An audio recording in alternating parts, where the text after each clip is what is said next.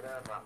Em primeira mão, gostaria de agradecer pelo convite, certo, que você está dando a mim e ao querido afrodiaspórico, esse homem que representa realmente a cultura negra desse país, que sou do Ministério.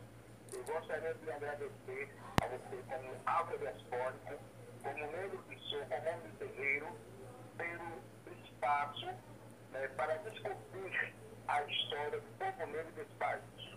Não se pode falar em Brasil sem falar da contribuição dos afro-africanos neste país. Com toda certeza. Que vieram para esse país e colaboraram na construção da história cultural e política. É verdade? Com certeza.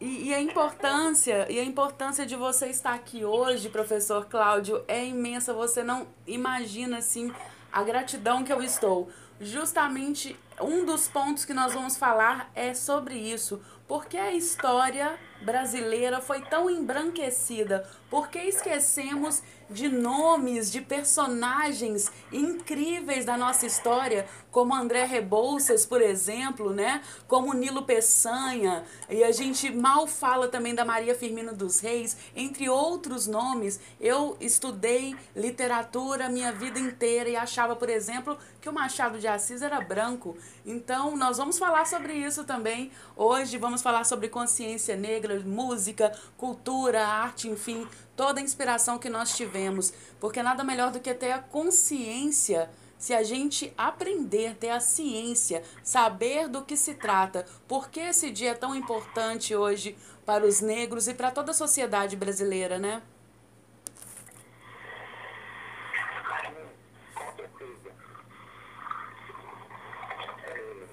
Eu de fazer um comentário sobre essa sua importante fala. Sim. Né? Infelizmente, a história dos negros país ainda não foi contada né, pelos, nossos, pelos nossos livros de história, não é verdade? Verdade. E, é, infelizmente, nossos currículos nas nossas escolas brasileiras ainda estão eurocentrizados, certo? A influência da colonização europeia branca ainda contamina os nossos currículos escolares. Na é verdade, Com eu toda recentemente eu me formei no mestrado de filosofia na Universidade Federal de Pernambuco. E o meu trabalho sobre a dissertação do mestrado de filosofia foi justamente isso. A contribuição da filosofia africana nos currículos do ensino médio. Porque nós aprendemos na, no ensino de filosofia no Brasil, isso é uma questão histórica trazida à filosofia pelos, pelos colonizadores, os povos jesuítas, uma filosofia é, europeia, greco-romana. Quando nós sabemos que todos os povos tiveram pensamentos, todos os povos do mundo, certo? E um dos maiores sofrimentos no currículo de filosofia no Brasil é justamente o não pensamento, o entendimento de, dos nossos filósofos africanos certo? Temos muitos filósofos africanos, os negros africanos também tiveram pensamento, certo? também pensaram. E é possível entender as questões sociais, culturais, políticas e econômicas do país e do mundo pelo pensamento negro. Você fez uma correta reflexão sobre escritores negros maravilhosos que tivemos aqui no país. Sim. E outros que estão surgindo, como é, você falou da, do Machado de Assis, eu poderia citar o grande ícone do movimento negro brasileiro, Abdias Nascimento, Abdias Nascimento, que foi o grande mentor da, da luta por, por, essa data, de 20 de novembro, juntamente com o movimento negro. Abdias que lutou, lutou pela, pelo pensamento, pela cultura negra nesse país. Não é? Abdias que foi um, um professor, que foi senador, pelo foi deputado, Sim. foi, foi deportado para fora do país, não é? foi é, é, negado o direito de se representar como negro em muitos congressos que teve aqui fora do país, não é verdade? A ditadura perseguiu muito ele, certo? Sim. Não somente ele, como também os negros. E podemos falar de escritores negros como a Beatriz Nascimento, não sei se você tem conhecimento, é uma professora de história, ele como movimento negro, participante, determinada por lutar contra a opressão à mulher negra. Ela foi assassinada porque ela defendeu sua amiga de um, de um homem que batia, que provocava violência contra essa mulher. A amiga dela, por ela defender, ela foi assassinada no bairro do Botafogo, no Rio de Janeiro. Certo? Nós temos hoje aqui em Cajipe, e na Universidade de estamos é, está reverenciando o grande ativista negro que fez aquele filme Chico Reis, não sei se você assistiu, e o personagem, ela, ela deram na novela, novela que um rapaz morreu afogado até em Sergipe, o a água do Chico, Sim. com Severo Gastelino. Depois de tantos anos, está recebendo, a universidade reconhece ele como doutor honoris causa, um homem que sofreu pelas suas colocações é, contra o racismo extra-religioso. Certo? E justamente isso, mas eu queria dizer a você, com a questão da escola que você falou, Sim. que o movimento negro, desde 1970, lutou, lutou, lutava para que o negro estivesse presente nos livros didáticos da escola. E em 2003, no dia, se não fala a memória, 9 de janeiro de 2003, é sancionada pelo presidente Lula, certo? Uma, uma conquista do movimento negro, Sim. a lei 10.139 de 2003, que é, exige o ensino do- da cultura negra nas escolas do Brasil. É verdade? E por que. depois de criada a lei 11.148, que foi a lei de cultura africana e indígena, não pode também esquecer da contribuição dos povos indígenas, Claro, claro. e outras foram surgindo aí, né? Hoje em dia existem muitos cursos de pós-graduação, de pós-graduação na- de educação raciais, certo? Mas ainda é preciso lutar mais pelas leis, pela- por essas leis de ensino cultural para as escolas, né? É importante que os gestores públicos capacitem esses professores, façam curso de formação com esses professores. Discuta não somente ah, eh, dentro das escolas, mas também com os agentes sociais negros, o movimento negro, o, povo do candomblé, os capoeiristas. Sim. A escola é a sociedade, a sociedade é a escola. Então é preciso a- o parecer, o parecer da Beatriz Petronila, que já foi sua conselheira de educação, o seu parecer ela recomenda isso, que a, a escola valorize, entenda a história dos povos negros, certo? Que muito contribuiu, na é verdade. Com Nós certeza. temos bibliotecas, bibliotecas maravilhosas na, na África. Nós tivemos é, a filosofia, ela existiu mais, mais, é, é, é mais antiga no Egito. Mas nós só conhecemos a filosofia greco-romana. É, é, Kant, é, Pitágoras. Por exemplo, Pitágoras, o grego filósofo, estudou na escola de filosofia da África, sabe disso. Não é verdade? Sim. Na escola, às vezes nós aprendemos, aprendemos estudamos no Egito, mas muitas vezes o professor, a escola de categoria, dizia que o Egito era negro. Não é verdade? Uma, uma coisa que ficaria em, uma coisa que é uma prova disso, aquele filme de, de, de Cleópatra com Elizabeth Taylor, né? Ela era branca, e Verdade. branca, ela era negra, é verdade? Então, precisamos mais, os gestores públicos precisam mais eh, capacitar os professores com curso de formação, as universidades públicas têm que contar história africana dentro dos currículos. Porque como é que o professor na escola vai ensinar a cultura africana, meu Deus?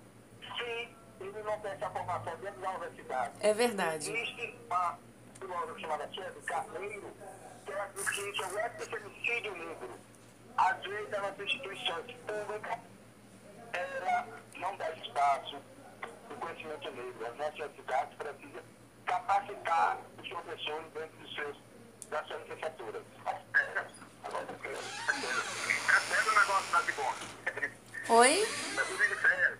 Oi, Domingos. Olha, assim, eu tô aqui impactada com as aulas do professor Cláudio. E é tão in- interessante que eu nunca tinha ouvido falar, por exemplo, de Beatriz Nascimento. Eu até anotei aqui para mim estudar um pouco mais. E essa questão da filosofia africana, né?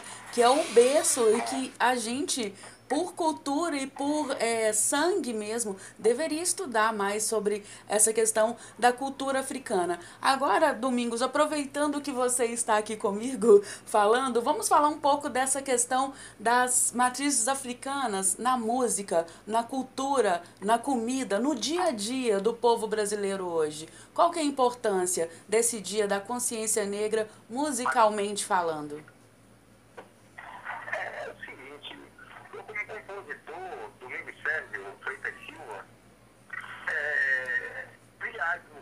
na questão. Mas o viver do ser negro não é. É. Consegui furar o bloqueio. Por isso, o Maria Bonita mandou me chamar, o Domingo gravou, Dal Costa, Lete Brandão, depois vim com o bando, de quando eu não sofro, eu não sofro não, Banda Mel, é, Chuchu, Pangaré, faz um pagode gostoso, né? eu consegui ter gravado, furar o bloqueio. Sim. Mas consegui montar escola, tudo um processo, educar meninos. Meu filho faz dois, fez duas faculdades, fui para a Europa com ele no café, da de Maria Betânia. É, Iverson teve uma faculdade. Uma velha mudou na vida do crime, não pude evitar. Não é fácil. É. Uma perca em, é, e quantos jovens a gente perdeu na vida do crime?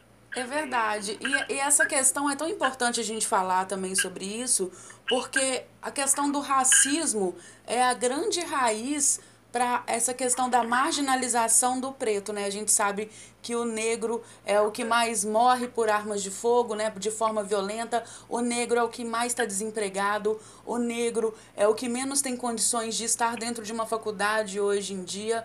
Então, essa questão da gente falar do racismo estrutural e tudo aquilo que ele causa, principalmente essa questão da violência e das drogas, é, eu acho que é o ponto principal que a gente deve falar hoje. Porque muita gente hoje na internet usa aquele termo, ah, é muito mimimi, racismo não existe, somos todos, somos todos iguais. Eu também costumo falar muito essa frase, somos todos iguais, mas estamos cada um vivenciando um contexto diferente. E para as pessoas pretas é ainda pior, né, esse dia a dia. É, existe uma apartheid social no Brasil.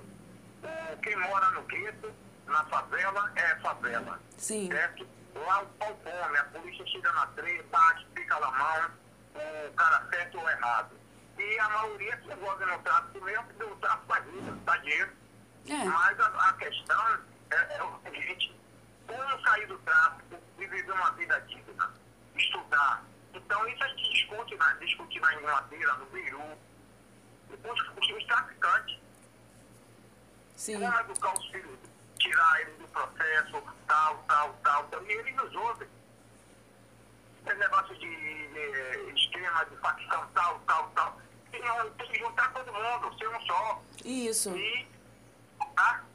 educar os filhos para a evolução, para que os filhos não sejam é, traficantes. Na verdade. Pessoas dignas. Na verdade, você, você falou uma, uma palavra aí muito importante é, ser ouvido, eu acho que é a, o essencial, né? As pessoas carecem ser ouvidas, né? As suas, as suas angústias, o que precisa ser feito na comunidade, nas favelas e cada vez menos né, o poder público ouve essas pessoas, só marginalizam e afastam ela dos centros urbanos, vamos dizer assim, dos grandes centros, né? É, o processo de marginalização vai complicar você chamar uma favela hoje de pobre, a favela é rica Sim. culturalmente. Ela está se desmoronando é, é, é por questão de cultura, a, a questão marginal invade. O professor Cláudio quer falar um pouco aqui, peraí. Vamos, Cláudio, vamos, professor. eu estava ouvindo aqui, eu estava ouvindo aqui a sua fala e o do Domingos e me veio aqui uma séria reflexão que eu tive até nesses momentos. Sim. Você realmente fala muito bem da questão do racismo circular, o, o domínio da questão da educação, e tudo isso se tem uma explicação hum. histórica, uma explicação histórica, porque o que falta ao Brasil, sabe o que foi? Foi quando a, a bondosa princesa Isabel assinou a lei da abolição, certo? Preocupada, como diz a história, as questões capitalistas do, da Inglaterra, né, porque assim, foi, a Inglaterra precisava do mercado para consumir, consumir os não consumia. Sim. E o que acontece? Ela, além da abolição, quer fazer o quê? O que você falou, já o Domingos falou, faltou o quê? Ela fazer o Estado brasileiro fazer políticas públicas, ela, políticas públicas afirmativas para o povo negro do país. Não é verdade? Essa que... É por isso que hoje. Sim. É por isso que nós temos. Ah, meu Deus, a casa tá, a, a favela está cheia de negro. É. A Vila do Céu está cheia de negro. Está não sei o quê, não sei o quê. Por quê? Não houve, não houve política de educação que, que comissa do povo da sociedade. Sim. Não, jogadas ao léu. As pessoas foram jogadas. O povo é o povo negro até que as percepções, as suas religiões matrizes africanas, Sim. a sua cultura capoeira. Não é verdade? Que o... o povo negro resistiu até hoje. O candomblé é uma resistência. O candomblé é uma resistência política dentro dos terrenos da resistência política. Sim. cultural, porque a casa do sul, aí. Em todo lugar que tem um, terreiro, sem lei. É verdade. Sim, e, e, essa, essa questão da, das lutas diárias é, me veio também aqui é, uma questão assim do próprio cabelo, né? Que o, os africanos, quando vinham para cá, chegavam aqui, tinham seus cabelos raspados. E por isso hoje muita gente fala, ah, o Black Power é isso, por que usar dread? Mas isso também é resistência, porque os africanos, cada um usava o seu tipo de cabelo para representar a sua etnia, a sua cultura. E tinha o cabelo completamente raspado quando chegava aqui. Era uma forma de perder os seus laços. Mas por isso é, tem a resistência, por isso até hoje as pessoas utilizam o Black Black Power e, e outros cabelos, né? Vamos dizer assim. E os lindos cabelos crespos, né? Que, Sim. Que os negros tinham pela arte do país. Eu costumo muito, da minha querida apresentadora, brigar com uma amiga minha, que ela tem um lindo cabelo crespo, e ela diz assim, ai, eu tenho cabelo ruim, você não tem cabelo ruim, diz cabelo ruim, meu amor. E diz cabelo diferente. Sim. Vários diferente. Você, seu cabelo é belíssimo. Claro, veja isso penteado, afro, coisa linda. Quando eu chego na querida terra da Bahia, essa terra que eu confesso a você, meu sou apaixonado, justamente isso. Pelo desfile da, das vestimentas afro-comentárias, alimentares. Hoje em dia eu entendo porque o povo brasileiro, em especial o povo baiano, é tão alegre. É uma, é uma herança do povo africano. Veja como o povo africano é tão, tão feliz. Entendeu? Tudo isso nós temos no nosso, na, nossa, na nossa raiz, no nosso sangue. Então, a, a questão dessa, dessa, isso tudo do povo negro foi a questão de políticas públicas. Sim. E os movimentos negros lutam, lutaram até hoje né, para, para afirmar a sua cultura. Não é isso? As leis e, e é até interessante, né, pro, vamos dizer, é interessante para os governantes manter a, a, essas pessoas é, marginalizadas, né, para justificar justamente a falta de é, serviços públicos para a sociedade. É muito mais fácil eu falar, tá todo mundo na favela, do que eu expor que não tem saneamento básico, não tem é, escola, não tem saúde. Então é, é complicado essa questão. E você acha que teria algum jeito para a gente, como sociedade, fazer algo a mais? Não só falar, né? Sobre consciência, mas fazer uma consciência, assim? Ah, sim.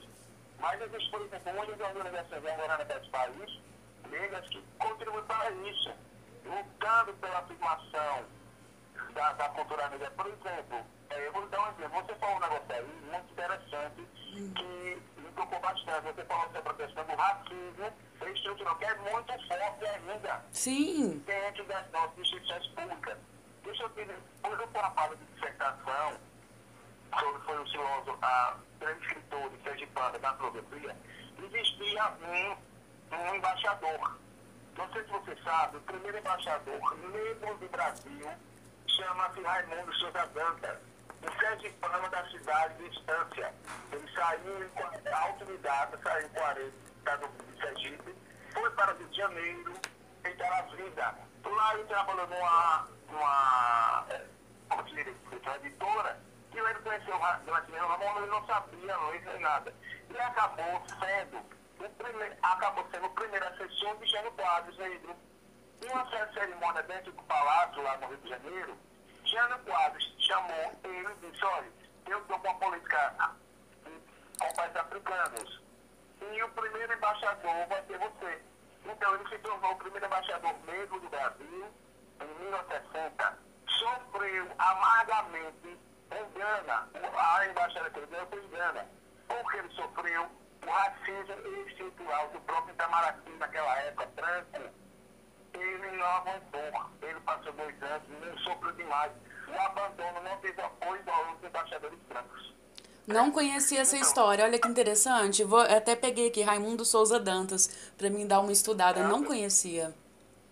É, é, ele depois veio para o Brasil, os dois anos, porque já não pode o negócio já passou oito meses, uhum. né? Aí foi que ele sofreu, ele tem um livro, inclusive que você puder procurar, chamado é, Missão, Missão Impossível. Isso é possível. Ele fez um diário contando os dois anos de experiência na embaixada. Ele voltou para o Brasil, depois foi ser embaixador na Argentina, depois ele morreu em 2002 como conselheiro do, do, do Conselho de Cultura do Rio de Janeiro. Certo? Ele tem um programa daquele, é, a Cor da Cultura. Você pode procurar a Cor da Cultura que tem um, uma parte que fala sobre ele, Raimundo Santos, Souza Santos, Fernanda Souza, aliás, e a Beatriz Nascimento. Essa mulher é extraordinária, poesia, uma mulher que lutou junto com, a, com a, o homem negro, com a Bíblia do país, pela questão da mulher negra. Como ela chama?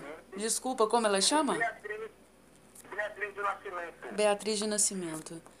Historiadora, poetisa, certo? E sua maior obra que tem chama-se um documentário que ela fez, Oris Origem. Uma cineasta, Cláudia, lá na USP, certo?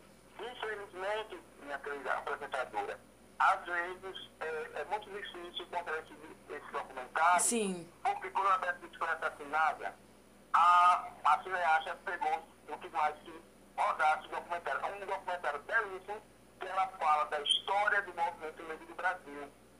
Ela com a Bíblia, com toda com aquela Gonçalves, com todo o movimento negro. Leva Gonçalves. Muito boa documento. Então, a questão do Brasil, uhum. né, como você disse, ainda existe uma resistência porque nós temos entidades. Você o que, é que pode fazer? Realmente, não é só blá blá blá. É. Tem que ir para a rua. Tem que ir para a rua, tem que lutar. E o existem organizações que lutam pela cultura. Nós temos a Marcha das Mulheres Negras, que é um movimento de mulheres negras, de, de, de, Santos. Nós temos a CENERAB, a que é a instituição que cuida da religiosidade do país. Nós temos pontos de cultura nesse país, Recife, que trabalha com Maracatu, certo? Nós temos o Brasil todo. Você sabe, há dois anos atrás, houve uma polêmica no nosso país. Hum. Só nós estão tá, existindo, então, você, não sei se você soube, que lá do Rio Grande do Sul, teve uns parlamentar, uma bancada lá evangélica, hum. Gênesis Pentecostal, que e eliminar a questão da sacralização dos animais mas eu faço essa compra. É verdade? Disseram que era maltrato aos animais. Só que como no Campo Grande, certo? Porque é, existem as leis da Constituição de livre-arbítrio, de, de, de, de do culto. Porque no, no candomblé, a caracterização, a carne depois ela é, é servida para as populações, sim, as pessoas. Sim. Então, não, é, não existe todo ritual que acharam que é maltratado. Isso é uma polêmica. Eu sei que esse processo, o povo negro do Brasil se ouviu, foi, para, foi ser julgado no, no Supremo Tribunal Federal. O relator dele foi que apresentou Marco Aurélio, e ele entendeu que aquilo não existe nada de massacre ao, ao, ao massacre, de maus tratos aos animais. é isso? Mais uma vez, né? Mais uma vez a falta de políticas públicas, ou seja, de se ensinar nas escolas sobre a questão da religiosidade e todos os seus aspectos, né? Porque a gente vai muito só por um lado, sempre é, nas escolas, a gente não vai por, por todos, né? É aquilo que eu sempre falo, temos que respeitar todas as religiões, independente. E a gente só consegue respeitar de verdade. A gente fala muito isso a questão de respeito e tudo mais, mas a gente só vai respeitar de verdade, Cláudio, se a gente tiver conhecimento, se a gente tiver consciência. Por isso que a gente fala o dia da consciência negra, para a gente entender todo o sofrimento e, sobretudo, toda a luta dos negros, não só no passado com o zumbi, né, mas de hoje em dia, de todos os dias. Então, é o que falta, né? Você vê as pessoas acharem que os animais eram sacrificados e mortos, não tinham entendimento de que depois essa, esses animais, né, é, serviam de comida. Ô, Matigão, você fez uma reflexão muito importante aí, viu? Deixa eu só terminar essa pauta aí. Sim. Então, Matigão, justamente isso. Aí houve muitas questões de, de luta de debate no país. Porque foi questionado, por exemplo, mas espera aí, o Brasil não exporta carne para o, a, os árabes, né? Sim. Os árabes. E você sabe que para fazer tão ritual, sabia disso, comercial? Entendeu? É uma forma muito cruel, né? Do, do... É, pois, aí você começa a não, isso é preconceito. Porque se, pra, se não mata batendo mais aqui para mandar para a Arábia, então tem que ser no estilo religioso deles. Sim. É uma questão comercial. Isso que o candomblé não é, não, é, não é comercial. É uma questão de catolização religiosa. Aí foi mais conseguiu é, vencer essa parte. E outra coisa que você tocou é muito importante. É por isso que está lutando dentro das escolas, a lei de 1639, ela divide conhecimento das animações africanas para que seja combatido esse preconceito. Sim, né, sim. Né? que dentro da escola, a lei da 19, ela aborda isso. O parecer da, da Conselheira da Educação, ela diz isso, que se leve os, os religiosos, os capoeiristas, o povo para dentro das escolas, para combater, porque a nossa escola, o nosso currículo, ele é com a influência da, da, do cristianismo europeu. Sim, sim. Entendeu? E você tem que ser aberto a todos os espaços, a lei diz isso que todas as, as sejam é, contempladas dentro do ensino religioso. No ensino religioso, mas infelizmente os nossos ensinos religiosos na nossa escola, ela se concentra numa questão monoteísta cristã. Sim, claro. E para a gente entender, né? Para a gente poder entender, como eu sempre falo, para a gente não ter preconceito, racismo nem nada, a gente tem que entender a fundo, né? De forma crítica, né? Sobre todos os assuntos. Então, eu gostaria de parabenizá-la pelas suas colocações desse programa dessa tarde, nessa data importante. Você está, assim, chamando a atenção de importantes pautas da, da educação. Uma das é justamente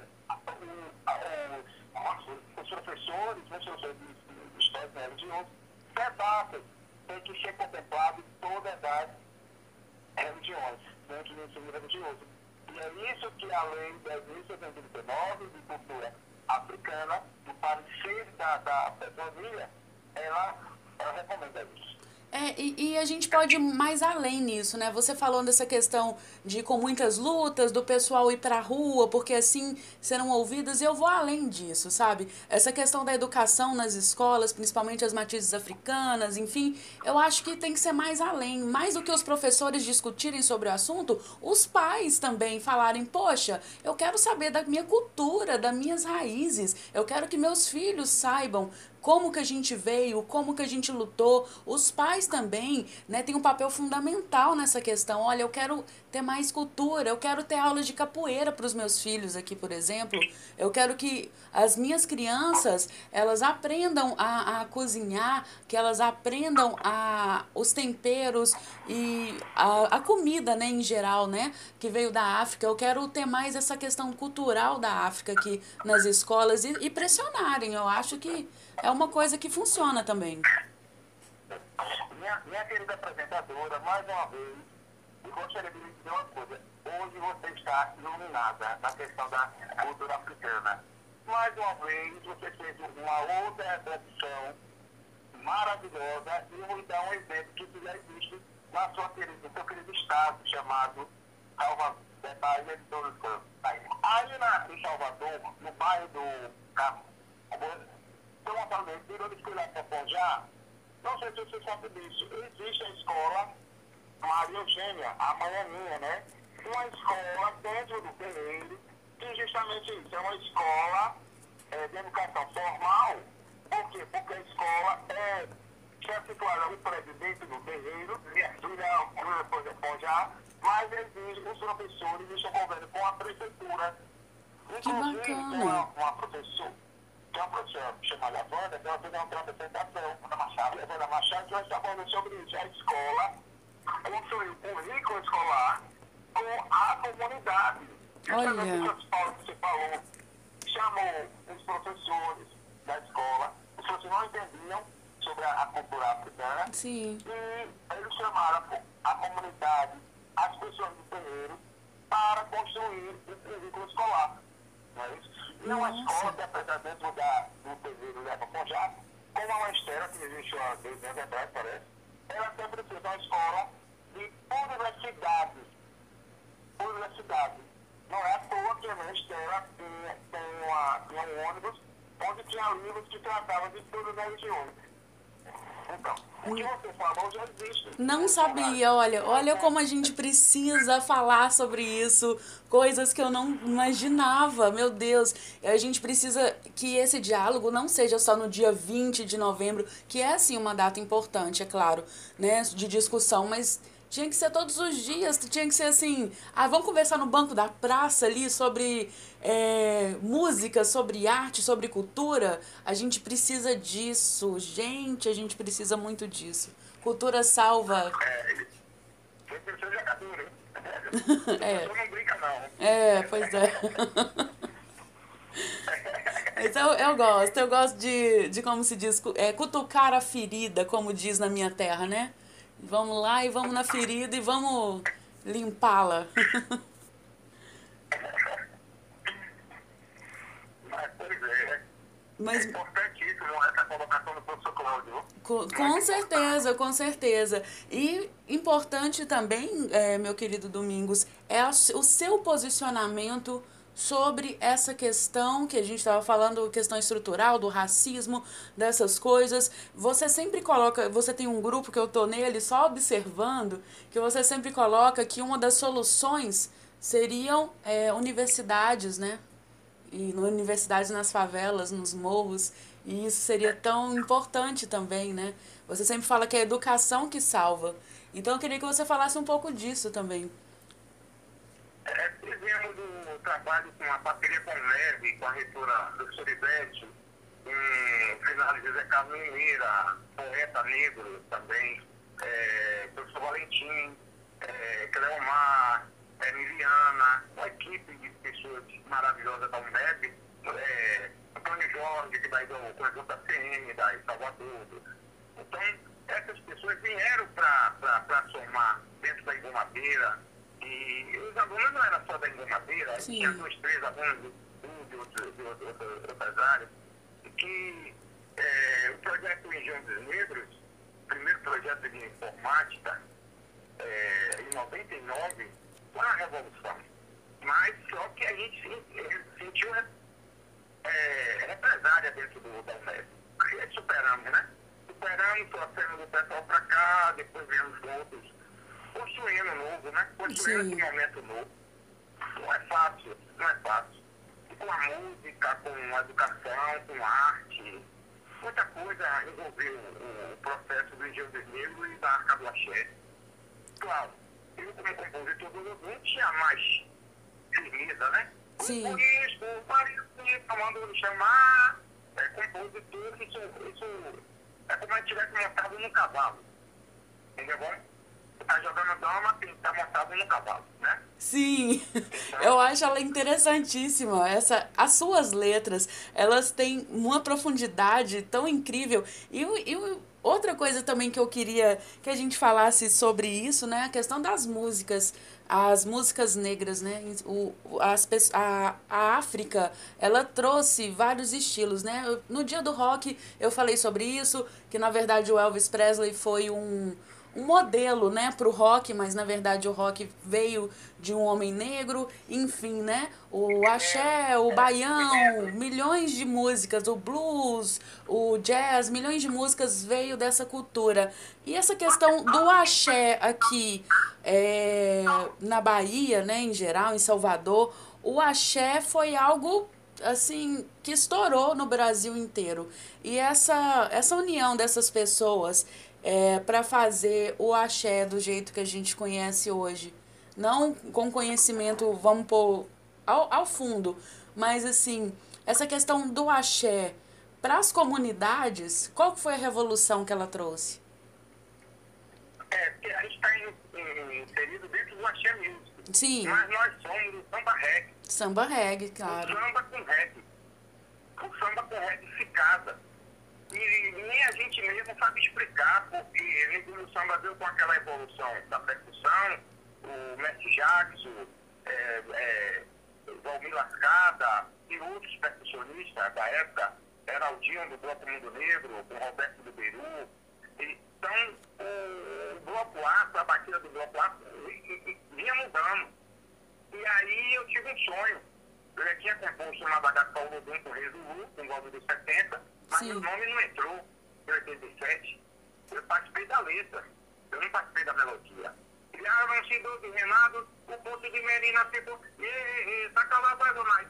Aí eu fiquei fora do processo. Nossa. Criado, a moça Calavai, eu botei letra nisso. Aí, em 90, tive a oportunidade de, quando eu fui deitar lá no Beirut, pintou, é tirante ruralista, lavrador, nordeste. Aí pintou a metade da música, com o Alissan, que é o Alissan, meu parceiro. É, deve estar ouvindo o programa agora ele. José, um abraço para você, Alissan. Um abraço. É, José de Alissan, meu parceiro de por isso. E aí largamos. Ô, por isso, Arinha Bonita mandou lhe chamar. Tumbi em Alagoa, comandou. Exército de ideais, libertador. Sou mandinga balai. Os mandingas Sim. eram muçulmanos, né? Mas vou fazer uma mandinga, mas uma mandinga muçulmana, o negócio é esse. o muçulmano não pegava em farinha, em farofa. É uma, um, um de contraste aí, né, pessoal? Só para a pessoa para explicar essa parte aí que pegou agora, viu? É verdade. Se a, gente, se a gente pensar nisso, é uma mistura e é isso que, que torna é, a coisa mais incrível, né? Igual assim, agora, por exemplo, eu vou tocar uma música que todo mundo conhece, eu tenho certeza, e é uma música escrita pelo nosso querido Domingo Sérgio. A Gal Costa regravou Revolta Lodum. Vamos ouvir então todo mundo junto? Vamos então, Gal Costa, Revolta Lodum, na mais positiva do Brasil. Ai, meu Deus, tá uma delícia essa entrevista. A, opressão às mulheres negras, ela foi assassinada por esse, esse namorado, vamos dizer assim, esse companheiro dessa amiga dela, Ah, né, sim. que causa a violência, e ela tomou a frente na defesa dessa colega dela e ele, com raiva, acabou assassinando na porta, na porta, não falo agora, eu sou teria, no bairro de Bota- Botafogo, já em 1995. Ela dizia sempre nesse país, é preciso aquilombar, aquilombar. Eu quero dizer a você que o quilombo dos Palmares não morreu. Ela dizia sempre isso, ela dizia. O quilombo existe lá pelos dias de hoje. Estão mais vivos do que nunca. Porque ela falava que o quilombo não morreu. O quilombo era além do espaço geográfico. O quilombo era um espaço político. O quilombo é uma resistência do povo afro-diaspórico do Brasil. E ela dizia que o quilombo do, Palmar, do Palmares tinha vários espaços políticos nesse país. Que o quilombo continuava dentro dos terrenos de Candomblé na resistência contra a intolerância religiosa, viu? Na capoeira, nas ruas, do Brasil, onde tem um jogo de capoeira, existia a presença de um quilombo, uma resistência, essa luta que foi tão perseguida no país, essa dança. Hoje ela é, graças, se não falo no oral, ao ministro Gilberto Gil, Sim. que era aqui é, dar, parabenizar a Academia Brasileira de Letras e acolher esse grande baluarte, baluarte da cultura brasileira na Academia, né, que ele foi eleito mais do que merecido. Com o certeza. Jeová chamou para o terreiro da Fonjar, não é isso? Sim. Então, o quilombo está vivo até hoje politicamente. Nas rodas de samba, não é isso?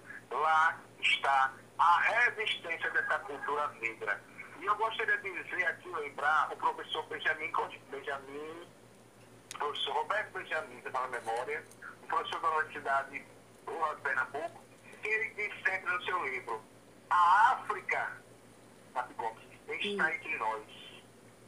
A África está entre nós, presente em toda a cultura do Brasil, nas congadas de Minas Gerais, nos tambores de Minas, nos tambores lá do Maranhão, Sim. de Iraíra, do Maracatu, do Maracatu do Recife, nas escolas de samba, no São Rio de Janeiro, no samba reggae, né? nas rodas de capoeira do Mercado Modelo, nas rodas de capoeira do Mercado São José, no Recife, na dança de, de, de chama de roda, aqui de, na Mussuca do Quilombo aqui em Sergipe, Sim. no grupo das Taieiras, uma dança folclórica em homenagem aos Santos Negros São Nossa Senhora do Rosário, em São Benedito, aqui em Laranjeiras, Paulo, entendeu? O planeta, no nossos, nossos pratos afro-brasileiros, na Carajé, todo o planeta, né? Nos nossos, nas nossas, nossos produtos que vieram, como, como tem você agrícola da, da África, o inhame, Inhame o maravilhoso. quiabo, Hum. Nas nossas vestes, os nossos tratos africanos, no nosso andar, no nosso falar, na nossa resistência política. Tudo isso está à mão da África. E a alegria, e a alegria como Alegria. a África está entre nós. Os nossos ritmos, os nossos ritmos. Quem não vai na Bahia, quem não vai em Pernambuco e dança o gostoso afoxé das ruas. Quem não for, quem não vai, no- quem vem no Brasil, ou vai na Bahia e dança o gostoso samba de roda, o samba de roda da, da- de, de cachoeira, que é tombamento também, um tombamento. Quem não vai em Salvador e não dança aquele gostoso samba da Feira de São Joaquim, Ijexá, o Ijexá do Senhor de Grande, tudo isso tem a nossa a mão da África, não é isso? Por isso que é E gostaria tão a importante. Gostaria de dizer a você que se faz importante mais uma vez, como eu disse, a Lei 10.630 de 2003, aprovada pelo governo Lula, para a valorização da cultura africana, sabe por quê? Hum. que é preciso estudar nas escolas para que não possamos ouvir, ouvir de pessoas da cor negra e afrodiasporas dizer, e, ou, ou de outras pessoas que praticam racismo diz, o negro é racista de si próprio, você já ouviu isso? Já ouvi. O próprio negro é racista. Mas por que o próprio negro é racista? Quando a escola não trabalha nos currículos escolares, Sim. a sua cultura, para que ele tenha a sua identidade negra. tá? Não somente a identidade negra, para não ser assim é, é, individualista, também dos povos indígenas. Infelizmente, vai sofrendo massacre e extermínio. É isso? Sim. E, e, e a própria história também, né? É, ela já. Essas, as pessoas, é, os negros, né, que não se aceitam negros, na própria história justi- justifica, né? Os próprios os capitães do mato, né? Os que iam caçar os negros para os donos, né? Então, as, algumas pessoas ainda não se identificam, né? Infelizmente. É. Justamente isso é uma coisa que você como é importante, como chama Nelson Mandela, a educação. A educação. Sim. É por isso que existe nas pautas hoje do Brasil a questão da educação, da, da relação da educação étnico-raciais. Sim. Porque através disso, é importante o entendimento da pluriversidade, da diversidade cultural que é a nossa sociedade. E eu gostaria que você desse um, um espaçozinho aqui, de que sempre questão de educação raciais, lembrar, lembrar a, uma música que eu acho que é o símbolo da educação que resolve tudo isso. Sim. Eu gostaria de dizer a você, a você, minha querida, e aos nossos telespectadores, ou ouvintes, os nossos ouvintes, Sim. que nesse país, que nesse país as autoridades dessem mais ouvido e escutar seu profissional que trabalha de uma vez só, de uma vez só, mais de 50 vidas numa, numa sala de aula, porque o médico trabalha com a vida só, o professor não, ele trabalha com mais de 50 vidas. Se trabalhasse com a educação, não existiria intolerância religiosa racismo. A educação, a, a educação racial é a base de tudo.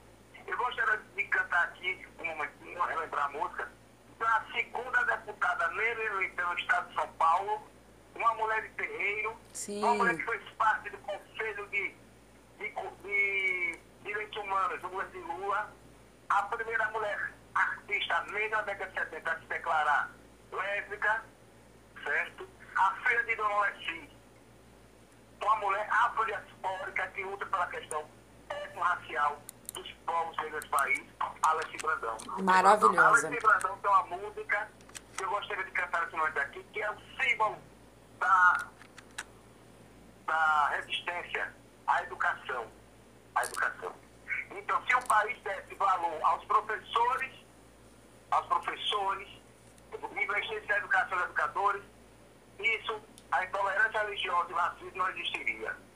E ela cita uma, uma música que ela diz assim, Sim. Professores, protetores das crianças do meu país, eu queria, como eu gostaria, de um discurso bem mais feliz, porque é educação, é matéria de todo o tempo. Ensinem a quem sabe de tudo, a entregar o conhecimento. Ensinem a quem sabe de tudo, a entregar o conhecimento. Na sala de aula é que se forma um cidadão, na sala de aula é que se muda uma nação, na sala de aula não há idade nem cor, por isso aceite e respeite o meu professor. Na sala de aula é que se forma um cidadão, na sala de aula é que se muda uma nação, na sala de aula não há idade nem cor, professor. Bata palmas Eita! pra ele, bata palmas pra ele, bata palmas pra ele, que ele merece. Bata palmas pra ele, bata palmas pra ele, bata palmas pra ele, que ele merece. Anjos da Guarda, Alessi Brandão, maravilhosa, É, sempre. Eu gostaria de dizer que é preciso investir em educação e cultura dentro dos currículos escolares combate à intolerância religiosa e ao racismo.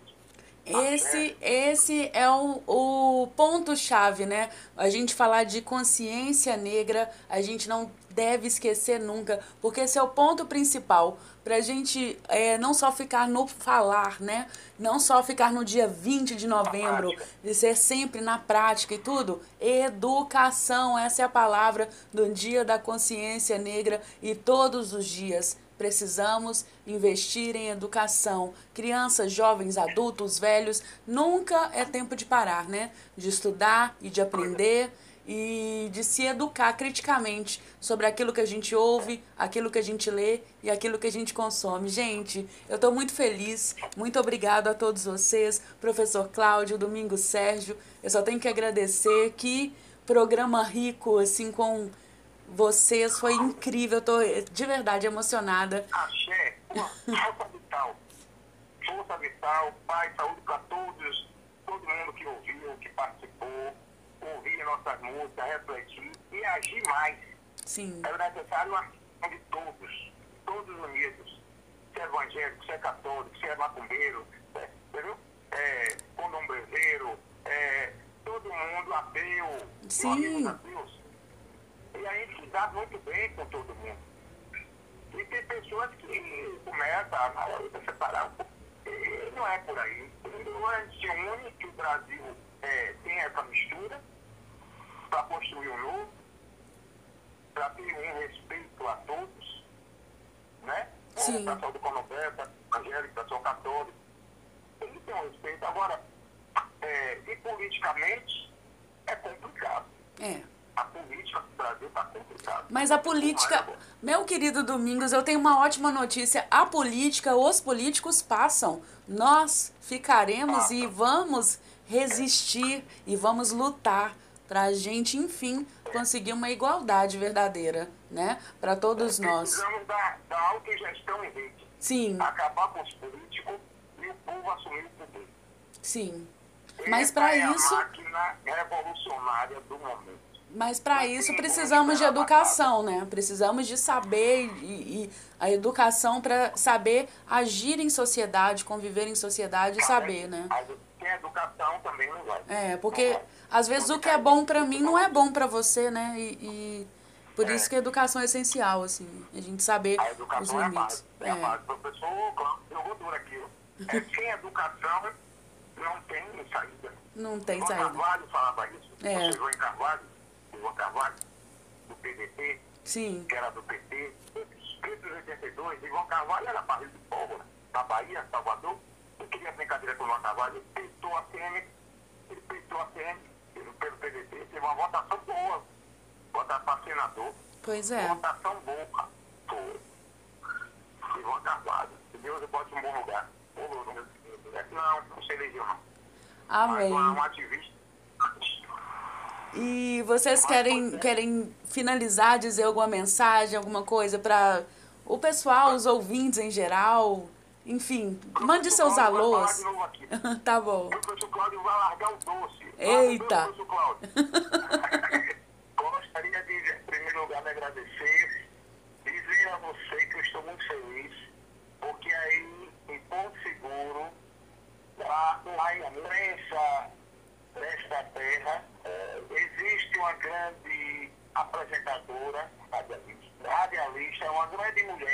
Obrigada.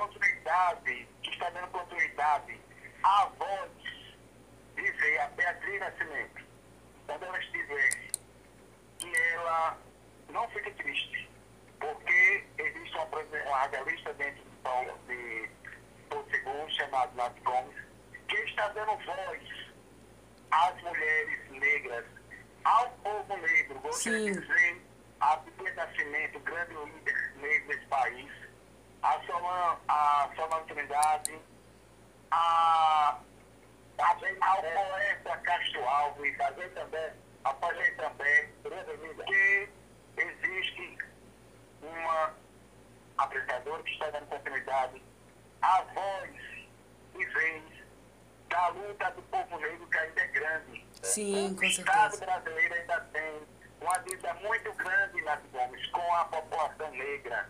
É preciso fomentar as políticas públicas para o povo negro de educação, de saúde, não só em povo negro como indígena. Sim. Nesse país existe um, um dis- um discurso contra as cotas raciais. Mas eu quero dizer que as cotas raciais não é uma coisa permanente. Não. É uma coisa provisória, uma recuperação do Estado brasileiro que jogou os negros à, à, à beira da marginalidade Sim. com a abolição, que não deu espaço de educação de educação. As cotas não é uma coisa permanente. O povo negro não quer as cotas permanentes. É uma coisa provisória para recuperar. Certo? Nós queremos o quê? Que o Estado tenha políticas de educação, de inclu- eh, inclusão social. Não é isso? Com toda certeza. social. Com certeza. E a gente, a gente, como sociedade, não precisa de migalhas. Nenhum tipo de migalha de, de, de governo. Né? Na verdade, é, ainda é muito pouco a, a questão das cotas, a, é, tamanha reparação né, que é necessário. Olha, querida Nath Gomes, hoje em dia, as pessoas podem achar que essa, essa política de, recuperação reparação, né? Sim. Reparação é para, mas significa muita coisa. Claro, Porque claro. Você vê muitos negros dentro das universidades e com os filhos de elite, medicina, direito, Sim. é isso? Mas nós, é como você diz, nós não queremos migalhas. Isso é só uma reparação. Sim. Nós queremos realmente políticas públicas afirmativas. E desde já eu quero dizer a vocês que é, o movimento negro não concorda com essa política pública que está sendo feita aí por esse rapaz chamado Sérgio Camargo, que está frente da Fundação Palmares. Que é uma vergonha o que está acontecendo, sim, verdade. É, ele não representa o povo negro, ele não representa a consciência negra, ele representa a consciência branca e elitista do país discriminadora da população. Aquilo que nós estávamos falando, né, do capitão do mato, né? Tá ressurgindo essa, essa questão aí. Então, infelizmente, nós estamos passando nesse, nesse governo aí uma política de desmoralização da cultura negra. É verdade. A enfrenta essa tomada. Muito obrigado e estou à disposição para outras entrevistas sobre a temática. Nossa, vai ser incrível a gente fazer várias entrevistas, tem muito assunto pra gente falar. Cláudio, só tenho a agradecer a você, muito obrigado. Obrigado, galerinha de Aracaju, Sergipe. Muito obrigado a todos vocês. Obrigado, Domingo Sérgio. Essa é só uma singela homenagem também a você, que é um compositor incrível, um homem incrível que sempre lutou pelas causas do povo negro. E, sim, tô muito, muito feliz de verdade, viu? É, mandar um axé para o Pajei também, é, Pataxó Rarrará, daí de Coroa Vermelha, Porto Seguro, meu irmão, é, muita gente aí de Porto Seguro, Índio, pessoal do Frescobol da Praia, toda a galera aí é, do Tuatu, Axé Moá, a- Axé Moá, Eita. Axé Moá, tá- é axé ou não é? É axé. É? É axé. Claro. O axé tá em tudo. Eu axé é fundamental. Com certeza. Obrigada, meninos. Ótima tarde, excelente sábado para vocês. E agora vamos ficar então com Show Pangaré, mais um sucesso escrito por nosso querido Domingo Sérgio.